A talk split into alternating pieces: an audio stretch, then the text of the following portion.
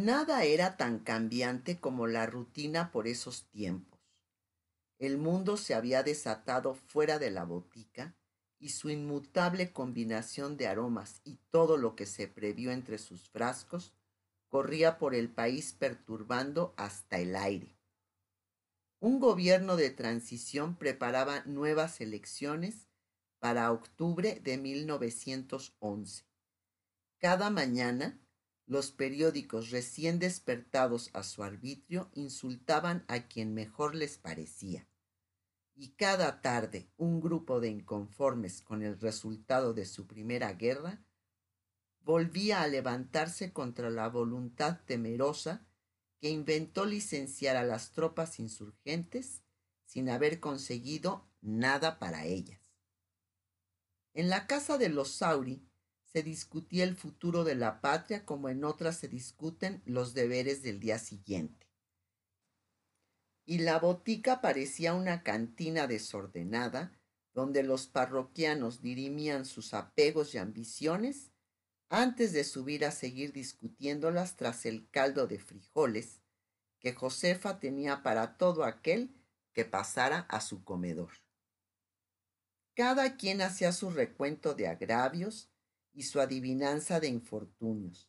Cada quien creía de lo que iba viendo todo lo que mejor le parecía, y de lo que se ignoraba lo que prefería imaginar.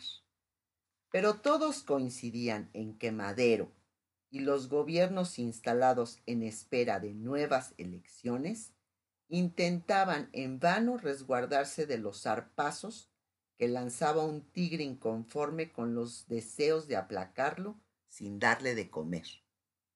La ciudad, a adivinar si también el país entero, se apretujaba en las manos de los mismos que habían peleado por ella durante los años anteriores, con el agravante de que ya no se sabía quién era quién, qué había tras las palabras de un millonario porfirista convertido a la pasión por Madero, y que tras la furia de un maderista incrédulo, dispuesto a guardar una pistola buena, entregando como prueba de su confianza en el gobierno una carabina mala. Aprovechando el caos, los conservadores volvieron a la política tratando de que la nueva circunstancia les procurara un gobernador cercano a sus intereses. Para hacerles frente, los revolucionarios no tuvieron más ocurrencia que devastarse entre sí. En lugar de buscar un candidato único, cada bando se hizo de uno diferente hasta que Madero propuso al suyo y consiguió imponerlo. Diego Sauri estaba desolado y enfebrecido. Durante el día iba recibiendo las noticias y las comentaba sin descanso con todo el que apareciera bajo sus ojos. En las noches se dormía rumiándolas, como si pensara que de tanto darles vueltas adelgazaría la fuerza de su espanto. Josefa, que cocinaba para una cantidad impredecible de visitantes diarios, le dejó a Milagros la responsabilidad de leer los periódicos recoger las malas nuevas y tenerla al tanto de cuanto horror sucediera. Para su infortunio, Milagros cumplía con celo su comanda. Se consideraba en el deber de hacerlo, entre otras cosas, porque ella y Rivadeneira comían ahí todos los días. Milagros nunca aprendió a litigar con la cocina y le parecía ridículo fingir que a su edad podría interesarse por algo que consideraba tan etéreo. Se presentaba muy temprano con el altero de periódicos y un lápiz, y pasaba una hora antes del desayuno y dos después leyendo hasta los avisos de ocasión. En cuanto terminaba, le hacía a Josefina un resumen de los peores acontecimientos una lista de los titulares más infames y una descripción de las caricaturas más encarnizadas. Por ese momento tenía menos trabajo político y más dudas que nunca. No sabía en qué bando ponerse, y aunque no coincidía con el modo en que maniobraba Madero, se resistía a oponérsele deseando que sus buenas intenciones pudieran más que la perversidad de la inocencia ejercida desde el poder. Algo de la necia cordura de Rivadeneira se me ha de estar contagiando, le dijo a Josefa unos días antes del 13 de julio, fecha en que Madero visitaría la ciudad. Había sido necesaria su ayuda para organizar la nueva visita, pero no puso en ello ni la mitad del arrojo que la caracterizaba. Por supuesto acudirían al andén muchos maderistas espontáneos, unos cuantos partidarios apasionados, la mayoría quejosos, gente que anhelaba contar las desventuras que aún padecía. Milagros y los Sauri no pensaban ni siquiera en asomarse. A pesar de la supuesta paz, había en el aire sonidos de guerra y no estaba su desencanto como para salir a vitorear a nadie. Josefa se limitaba a contar los disparos que alguna vez se oían en la distancia. Sabía con toda precisión cuándo venían del norte y cuándo del sur, cuándo de por las fábricas cercanas a Tlaxcala, cuándo de los campos camino a Cholula y cuándo como la noche larga del día 12 de julio, de un rumbo incluso tan cercano como la Plaza de Toros. Muy temprano en la mañana del 13 de julio, mientras Emilia cimbraba el aire con su chelo y Josefa movía constantemente un guiso, Milagros entró con los muertos del día. Era para no creerlo, pero las tropas federales, las del gobierno provisional, que habían impuesto la revolución en espera de elecciones, habían matado más de cien maderistas. Durante todo ese día no se habló una palabra. Mientras la casa se llenaba de silencio, Madero visitó la ciudad. Todos esperaban que el hombre condenara en público al ejército federal por asesinar a sus seguidores, pero nunca sucedió tal cosa. No se puede ser neutral cuando la gente se mata en tu nombre, dijo esa noche Diego con una raya profunda entre los ojos. Ayer en la mañana no la tenía, pensó Josefa cuando volvió a mirársela, imborrable, al día siguiente. Durante esos meses, Emilia oyó las opiniones más diversas sobre los hechos más extraordinarios que había presenciado su vida. Mientras estaban en el comedor, se ocupaba escribiéndolos y cuando alguien cambiaba de opinión sin que nadie pareciera darse cuenta, ella sacaba su libreta y hacía el registro de la nueva tesis sin darse tiempo para reprochar la incongruencia. Hubo amigos de su padre que en cuatro semanas cambiaron diez veces su apego a Madero por furia antimaderista y de regreso. Se había dado esa tarea como un consuelo para sus propias dudas. Si la gente cambiaba de parecer político tantas veces, ¿por qué ella no podía detestar el recuerdo de Daniel una mañana y ambicionar la humedad de su entrepierna la tarde siguiente? Hacía semanas que las mismas preguntas rondaban por su cuerpo sin que Emilia se atreviera a repetirlas sobre los oídos de nadie. Todos estaban tan preocupados por las grandes razones. ¿A quién podría importarle si volvería Daniel o en qué estaría convertido? Una mañana, a mediados de agosto, bajó a la botica adormecida por esas preguntas, sola, porque su madre alegó que veía en las ojeras de Diego el cansancio de los últimos meses y que lo obligaría a quedarse en calma un rato más. Los dejó sentados a la mesa de un desayuno tardío y disculpó a su padre de las primeras horas frente al mostrador.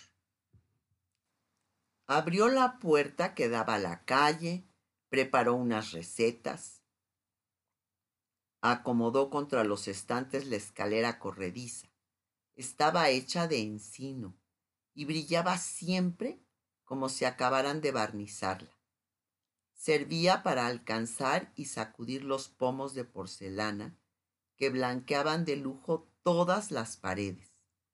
Subida en el penúltimo escalón, empezó a frotarlos de uno en uno con un trapo limpio.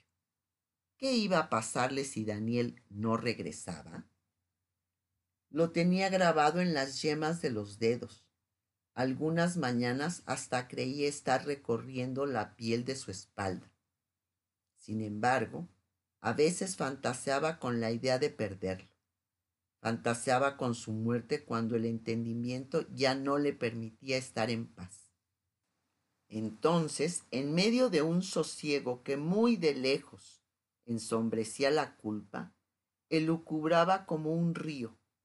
Si me avisaran de pronto que está muerto, si quien tocó la puerta trae un telegrama, si la próxima carta que voy a abrir está acompañada de una nota de pésame que algún amigo envía explicándome los detalles de la refriega en que murió, contándome las últimas horas de su vida, tal vez diciendo que su última palabra parecía mi nombre. Se lo figuraba muerto y al mismo tiempo más cerca que nunca, sin poder irse, asido a ella cada vez que su boca lo llamara estremeciendo su cuerpo con la certeza de que sus brazos fantasmales la cobijarían cuando los deseara. Estaba columpiándose en esa fantasía cuando un niño de ojos oscuros y cejas asustadas entró a la botica llamándola a gritos. Su mamá tenía la cara morada y en lugar de empujar para que a él le apareciera otro hermano, lo que hacía era pedir aire muy querido y no moverse. Emilia volvió a la realidad y le preguntó si había buscado a doña Casilda, la partera de medio mundo pobre. El otro medio era tan pobre que sus mujeres parían solas, como solas habían nacido y solas se quedaban al rato de que un hombre les dejaba el recuerdo encajado entre las piernas. Sabían parir hijos como ella fantasmas, sin más ayuda que su sangre, y solamente llamaban a la partera cuando algo equívoco se les atravesaba. El niño le informó que Casilda estaba en su pueblo, como suplicándole que no le hiciera reandar el camino. Entonces Emilia le pidió que buscara al doctor Zabalza, pero de buscar a Zabalza y no encontrarlo, venía el niño. Emilia bajó por fin de las nubes y los tarros junto a los que había estado suspendida media mañana, y preguntándose a dónde habría ido Zabalza sin avisarle, salió corriendo tras la figura del muchachito. Se llamaba Ernesto y era el mayor de los hijos que había parido una mujer de veinte años cuando tenía trece. Emilia la conocía bien porque dos veces le había regalado los remedios que el doctor Cuenca le recetó cuando había ido a buscarla con un bebé a punto de morirse. Unos meses más tarde, Emilia la vio pasar frente a la botica con su panza otra vez creciendo. Desde lejos la invitó a entrar y cuando la tuvo cerca, conversó con ella y le hizo algunas preguntas. La muchacha le contó cosas que Emilia trató de olvidar durante muchos desvelos. Cincuenta veces despertó sintiéndose culpable de tener una cama, de tener desayuno y sopa y cena, de saber leer y ambicionar una profesión, de tener padre y madre y tía, de tener a Zabalza, de ir teniendo el cielo entre atisbos que le daba su pasión por Daniel esa mujer tenía solo dos años más que ella y no había visto sino abandono, hambre, infamias y maltrato. Quizás lo que más perturbaba a Emilia era recordarla haciendo el recuento de su vida. tener veinte años, cinco partos, tres hijos muertos y dos vivos, ningún cónyuge fijo, ninguna casa, además del cuarto en que se amontonaba con unos parientes por el barrio de Shonaka. No parecían entristecerla más de lo que no la entristecía estar chimuela, medir lo que un niño a los once años y acarrear por el mundo el sexto embarazo de un hombre que no la conmovió una sola noche. ¿Enamorarse? ¿Qué invento era ese? Recargada en el mostrador mientras bebía el jugo de naranja que Emilia le había dado, hablaba deprisa, esgrimiendo de vez en cuando una carcajada para burlarse de las preguntas que iba haciéndole la boticaria. ¿De qué se le murieron tres hijos? Pues de qué había de ser, no quiso Dios que se lograran, decía sin enturbiarse. El mayor de los vivos corría guiando a Emilia por el otro lado del río San Francisco, por el otro lado del mundo suave y aromático en el cual habían crecido las pasiones y certezas que a Emilia le parecían primordiales. Cruzaron frente a un grupo de niños que jugaban sobre un cerro de basura, frente a una mujer que volvía de ir en busca de agua caminando con la espalda doblada frente a una cantina que olía a vómito y un borracho que dormía sus pesares acostado sobre un pedazo ennegrecido de crinolinas viejas, frente a dos hombres que echaban a otro de una tienda y lo alcanzaban para patearlo, hasta hacerlo llorar y pedorrearse pidiendo clemencia. Emilia se prendió de la mano del niño y caminó a ciegas para evitarse el horror que la acercaba. Al cabo de la última calle, cruzaron el umbral de un cuarto sin más luz que la de una ventana cubierta con trapos y sin más cobijo que el petate sobre el que vio tirada a la parturienta. A su alrededor daban consejos y opiniones contradictorias unas cinco mujeres de edad imprecisa. Todas parecían coincidir en que la muchacha no hacía el esfuerzo debido. Más que ayudarla, la regañaban, sin dejar de pasarle trapos mojados por la frente, las piernas, el cuello, la barriga. El único hombre en la casa se le fue a golpes al niño reclamando su tardanza. Emilia intentó frenarlo y explicar la razón de su demora. El hombre no quiso ni oírla, pero se detuvo intimidado por aquella extraña cambió los golpes por preguntas. El niño contó que no había podido encontrar a nadie más mientras Emilia se unía al círculo de opinantes que asediaba a la enferma. Se moría cuando logró quedar cerca de ella y oír su corazón latiendo extenuado. No hubiera servido de nada pretender que la dejaran sola, así que pidió que le dieran un hueco cerca de sus piernas y metió entre ellas la mano para buscar la entrada a su cuerpo. ¿Quién sabía cuánto tiempo llevaba desangrándose? ¿Quién sabía qué se le había roto por dentro y cómo? El brazo entero de la aspirante a médico quedó empapado en sangre. Sintió que se moriría junto con la muchacha del susto y la compasión, pero supo disimular su horror con una retaíla de acciones inútiles. Buscó el sedante en gotas que había puesto en su bolso, cuando aún creía que un parto no necesitaba más y lo vertió completo en la boca terrosa de la muchacha. Acuclillada en el suelo, revisó el color de sus párpados solo para no estar inmóvil, con la sensación de impotencia que la devastaba. La mujer tenía medio cuerpo roto. Debía estar sintiendo que le arrancaban en pedazos las entrañas y no se quejaba.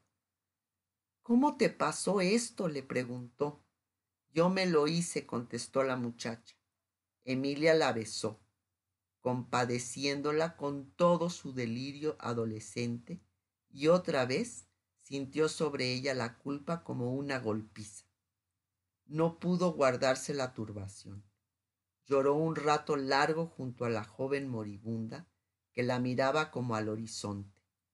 Lloró por la amistad que no tuvieron, por la distancia de sus mundos, por el ángel devastador en el borde de sus labios.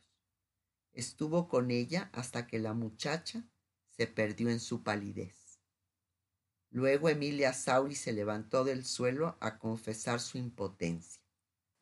El hombre insultó al niño que lloraba unas lágrimas mudas y salió del cuarto echando maldiciones.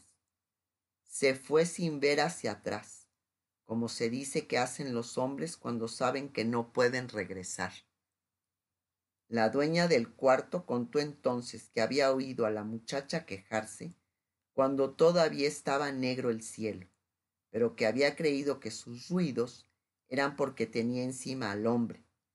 Dijo que le había aceptado allí arrimada porque era la querida del hermano de su marido, ese borracho sin obligaciones, que no tenía ni dónde dormir y que pedía cobijo ahí cuando se le atravesaba una mujer. Mientras hablaba señaló como el culpable al único hombre que Emilia había visto ahí. Era, según todas, un cabrón que nada se merecía. Le habían aceptado a la querida porque ella se reía como si tuviera de qué y porque su chiquillo era muy acomedido. Pero si la muchacha se moría, ese cabrón borracho, porque ellas lo juraban, no iba a poner un pie de regreso ahí.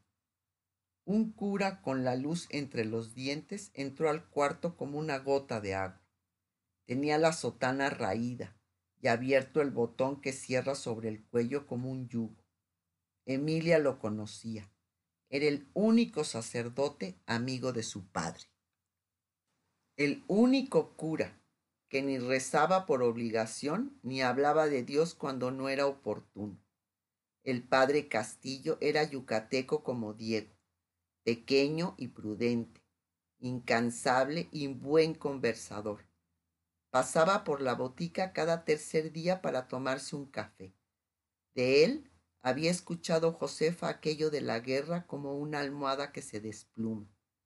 Cuando Emilia lo vio entrar, sintió el abrazo de sus ojos y casi pudo sonreír. Se sentía tan perdida de sí misma, tan incapaz. Dio unos pasos para decirle lo que pasaba. Él le devolvió una palmada en el hombro y procedió a buscarse algo en los bolsillos del pantalón bajo la sotana remangada. Después de algún trajín, encontró en el fondo de alguno de su estola desteñida y pidió que lo dejaran a solas con la enferma. Las mujeres salieron a perseguir una sombra bajo el único árbol de aquel terregal.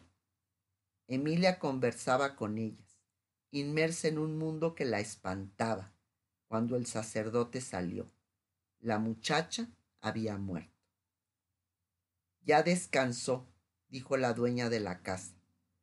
Todas se precipitaron al cuarto para mirar a la muerta como si acabara de llegar. La rodearon de flores y cabos de cirios encajados en la tierra pisonada que era el piso del cuarto.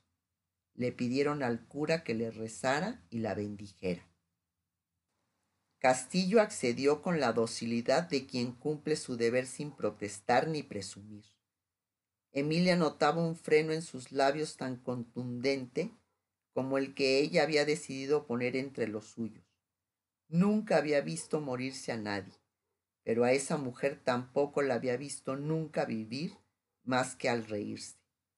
El niño Ernesto se había parado junto a ella y no lloraba más.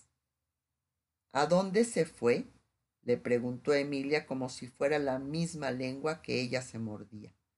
Ella quiso responderle que a ninguna parte, pero se le atoraron esas palabras que su razón siempre tuvo por ciertas. A dónde viven los muertos, contestó. Al día siguiente, después de acompañarlo a enterrar a su madre en el panteón municipal, Emilia le extendió la mano para despedirse de él y abandonar por fin la pesadilla. Había acordado con Castillo caminar de vuelta hasta la botica, recoger ahí a Diego y subir a intentar comerse algo bajo la protección que siempre daba la mesa albeante de Josefa. Pero en cuanto el niño tuvo su mano entre las suyas, se aferró a tan conveniente suavidad y le pidió que se lo llevara con ella.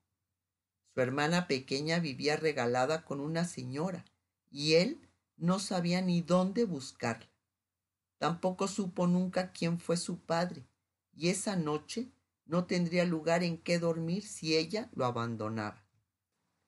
¿En dónde acaba esto? murmuró Emilia Sauri en el oído del padre Castillo. En la nada, dijo el cura tomando la otra mano del niño. Antonio Zabalza y Diego Sauri conversaban tras el mostrador de la botica cuando llegó hasta ahí el caviloso trío. Zabalza tenía puestos los anteojos porque había estado examinando uno de los libros antiguos con cuyas lecturas Diego satisfacía su ambición de viajes. Haber recorrido medio mundo y llevar la mayor parte de su vida en el mismo sitio, atado a los mismos ojos y el mismo delirio por la misma mujer, a veces lo traspasaba de inquietud. Entonces, seguro de que intentar cualquier otra cosa hubiera sido ridículo, Diego Sauri hundía la nariz entre las estampas de sus libros y viajaba tardes enteras por la India y Marruecos, Pakistán y China. Tras varios días perdido en la querella de sus deseos, regresaba completo a la estancia de su casa y al mostrador de su botica, renovado y excéntrico, seguro de que no había elegido mal quedándose tras la invisible muralla que cercaba la ciudad de Josefa Beitia. A nadie le contaba de aquellas escapadas hasta que dio con Zabalza. Ambos conocían otros mundos y compartían la pasión por las Beitia. A uno, la madre, y al otro, la hija, los habían vuelto locos por su mundo mentido de sencillez y lleno de recovecos, quieto y alrevesado, temerario y sonriente, trémulo y poderoso. Zabalza llegó esa tarde a la casa de la estrella con los deseos como nudos en la nuca, urgido de vertir en el entrepecho del boticario hasta la última gota de sus incertidumbres. Durante las tres horas que tardó Emilia en el entierro, tuvo tiempo para salir de todo y hasta para acompañar a Diego por Turquía y el Golfo Pérsico. El boticario pensaba con la cabeza que no habría en el mundo mejor hombre para su hija que aquel médico, pero sabía que las cosas no son como uno las prefiere, sino como son, y que su Emilia estaba dada sin remedio a otro poderío. Sin embargo, había aprendido de Josefa a decir las verdades tan a medias como era posible cuando resultaba preciso no decirlas completas. Así que no descorazonó a Zabalza y le dejó la responsabilidad de prodigar el desencanto a quien le correspondía. Emilia es una mujer del siglo XX, se dijo orgulloso, y ella sabrá qué hacer. Zabalza no se quitó los anteojos al ver llegar a la joven de sus martirios, y por un segundo pensó que tal vez era a causa de la deformación de los cristales que la veía acercarse deprisa, casi arrastrando al niño y al cura que llevaba en la mano. Emilia le guiñó un ojo a su padre, dejó a Ernesto segura de que el sacerdote se haría cargo de explicar esa historia y fue derecho a Zabalza. Le ofreció la mano confesándole cuánto le había dolido su impotencia y cómo lo había necesitado junto a ella. Todo en un murmullo que hizo al médico sentirse tocado por el éxtasis. Sin soltar su mano, Zabalza acarició la mejilla de Emilia Sauri. Los médicos inmunes son pésimos médicos, le dijo como si elogiando su tristeza, le dijera todo lo que él imaginaba de promisorio y bello en los abismos de su corazón. No fue necesario pedirle que aceptara al niño en su casa. Él mismo lo propuso cuando logró volver en sí del abrazo con el que Emilia premió sus palabras y su consuelo. Lo había abrazado largo rato, como quien descubre un tesoro. No recordaba una paz como esa y no quería en la vida más que tenerla cerca. ¿Te quedarías conmigo? le preguntó a Zabalza. ¿Crees que tengo otro remedio? contestó él. Un mes más tarde, el obispo envió a casa de los Sauri una carta en el sobre lacrado anunciando su visita y pidiendo se le respondiera si tal visita sería propicia. Diego le respondió en el acto que sería un placer recibirlo, siempre y cuando quisiera visitarlos en la ciudad del tío del doctor Antonio Zabalza y de ningún modo en su calidad de obispo. No se ahorró la explicación de que en su familia a los jerarcas de la iglesia no se les respetaba, solo por el hecho de serlo. El obispo recibió tal respuesta como un agravio más de los muchos que ya le hacía aquel boticario. Con solo haber procreado a esa muchacha cuya voz tenía de cabeza a su de por sí descabezado sobrino. De ese modo, las pláticas oficiales destinadas a hacer llegar la solicitud matrimonial de Antonio Zabalza terminaron antes de iniciarse. Las no oficiales iban en camino por muy buen camino. Tras el consentimiento de Emilia, Zabalza habló del tema con Josefa. Visitó a Milagros, que fue tan amable como se lo permitió su ánimo partidario de Daniel. Le ganó a Diego un juego de ajedrez y empezó a pasar los domingos en compañía de la familia. Para la sorpresa de los Sauri y el pánico de Milagros Beitia, Emilia había aceptado casarse con el doctor Zabalza con la misma facilidad y firmeza de carácter con que había escogido ropa nueva cuando estuvo en la capital. Sin mostrar ni un momento de vacilación, sin cambios en la voz ni una gota de llanto, borró a Daniel de sus conversaciones y en apariencia de sus esperanzas. No era como si lo hubiesen matado, porque de los muertos se habla con más pasión y repetida dulzura que de los vivos. Era como si nunca hubiese vivido. Mil veces intentaron preguntarle por él y las mismas mil veces evadió las preguntas como si no las escuchara.